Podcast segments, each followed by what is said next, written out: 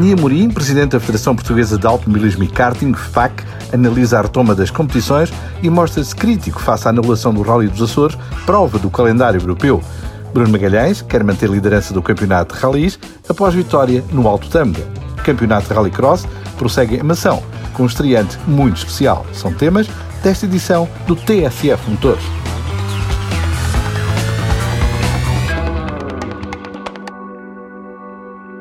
Após os primeiros meses de regresso à normalidade possível, Nini Mourinho, presidente da FPAC, Federação Portuguesa de Automobilismo e Karting, traça um balanço positivo da aplicação do plano de contingência colocado em prática. Fez agora três meses que iniciamos a retoma do automobilismo e que correu muitíssimo bem. Fizeram-se as provas todas por onde passamos, tirando este último rally, já se fez o período das quarentenas naturalmente e em nenhum sítio deixamos qualquer problema, o que quer dizer que respeitamos todas as medidas de segurança e cumprimos e executamos bem o nosso plano de contingência isso deixa-nos naturalmente muito satisfeitos porque vivemos num momento de muitas incertezas. Sabemos que agora estamos em início de setembro, não sabemos como é que vai ser os próximos três meses, infelizmente ninguém nos pode fazer prever.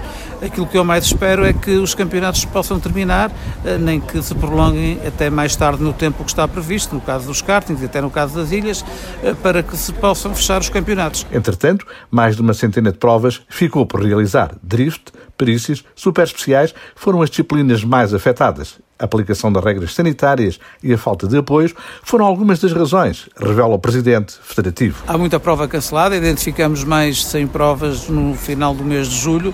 Não é uma grande surpresa para mim, eu acho que era expectável, eh, porque todas as provas do primeiro semestre, a maior parte delas não foram eh, reagendadas por falta de apoios, nomeadamente das provas mais pequenas, eh, que dependem muito dos apoios das câmaras locais e que são mais difíceis de controlar em termos de público. Uma das provas anuladas, apesar do empenho da FPAC, foi o Rally dos Açores. Ninha Mourinho não poupa críticas. A anulação do Rally dos Açores foi uma perfeita surpresa para mim e para a FPAC.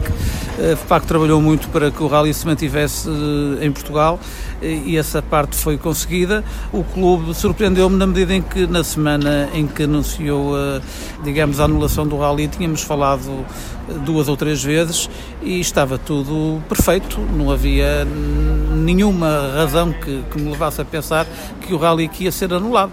Isso evidentemente que acarreta com prejuízos para as equipas internacionais, onde tivemos bastantes queixas, isso evidentemente que para as equipas nacionais já tinham os seus investimentos feitos em termos logísticos também afetou-os financeiramente e não havia necessidade, acho que o Rally não se fez por questões meramente financeiras, mas valia com alguma antecedência ter colocado, digamos, essa questão de forma transparente e acho que numa altura destas toda a gente ia compreender. Assim eh, fica mal a FPAC, o promotor, evidentemente, que se já tinha grande relutância em continuar com os Açores, não sei como é que vai ser no futuro. Perante a FIA, o assunto, evidentemente, também não fica uh, bem esclarecido e, portanto, ninguém tem a ganhar com isto. Vamos ver o que é que o futuro nos reserva. Eu continuo a pensar e, e gostaria muito que os Açores voltassem a ter o rally. Uh, vamos ver. Com os Açores fora do europeu, o Rally de Montelogo FAF em asfalto está na calha para substituir a prova insular. No entanto, adianta Mourinho, falta a confirmação da entidade federativa mundial. Ainda não está autorizado por a FIA. Há um, um processo de candidatura uh, para que passe a integrar o europeu, uh, mas enquanto não for ratificado pela FIA, não está autorizado. Resta, pois, esperar pela confirmação para que o europeu de rallies marque presença inédita em FAF nos dias 3 e 4 de outubro.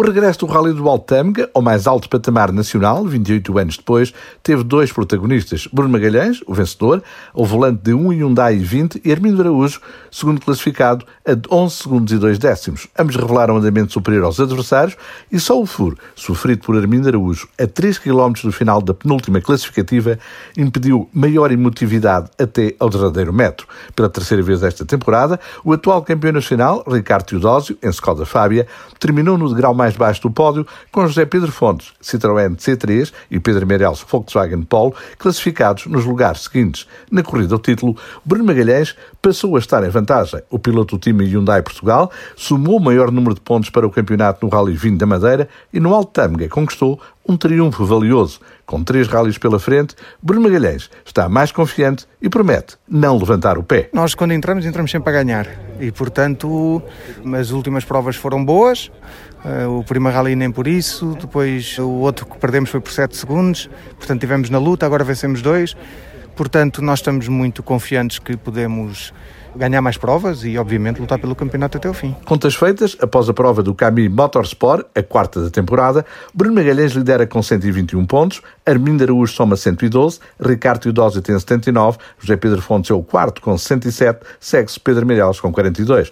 O campeonato prossegue, dias 9 e 10 de outubro, na Marinha Grande, com o Rally Videiro Centro de Portugal em piso de asfalto. Thank you.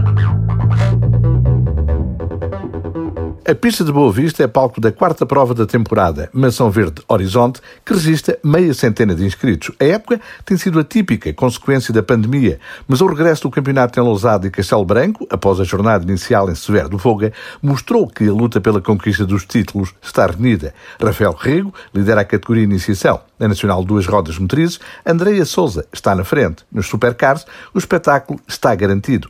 Pedro Gil Vasconcelos, promotor do PTRX, explica porquê. Nos Supercars, mais uma vez, vamos ter José Lameiro e João Novo. Eles deram um belo espetáculo em Castelo Branco. Aqui presumimos que não vai ser diferente. Os Supercars são aqueles uh, carros que são ex-libris do Rallycross, os carros com tração integral, potências da ordem dos 600 cavalos. Uh, e estes dois vai-se juntar ainda Daniel Pacheco, que aposta na Divisão 2. Na Nacional há 1.6, uh, vão estar, no fundo, 4, 5 pilotos, todos eles a lutarem pela mesma posição. Falamos de Rafael Rocha, Leonel Sampaio, Tiago Ferreira e Américo Souza. Nesta fase do campeonato, a categoria Super 1600 é a mais competitiva. Tarefa difícil para o líder Joaquim Machado neste campeonato que reúne outros atrativos, como salienta o promotor. Nos Super Buggy vão ser seis inscritos. Paulo Godinho é o líder da classificação e depois deixamos para o fim o kart cross. Há 16 pontos a separarem os cinco primeiros da tabela classificativa. Nas três provas até agora disputadas tivemos outros tantos vencedores e, portanto, também é de esperar que tudo possa acontecer. Vamos a ver se vamos ter a primeira repetição em termos de vitórias ou não em Mação. Esta jornada, organizada pelo Clube Automóvel de Mação, não vai ter público, mas em pista estará um estreante no Rallycross aos 80 anos de idade, Santinho Mendes, um dos pioneiros do autocross, pluricampeão nacional de várias disciplinas, com vasto currículo nos ralis, velocidade e todo o terreno, patriarca de uma família de pilotos, que vai já na terceira geração, vai viver certamente um dia inesquecível.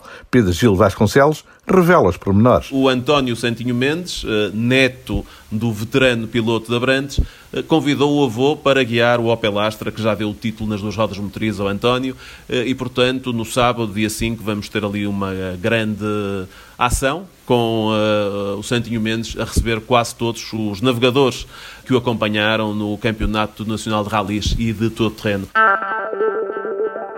uma maneira especial de assinalar os 50 anos de emissão da primeira licença desportiva de Santinho Mendes.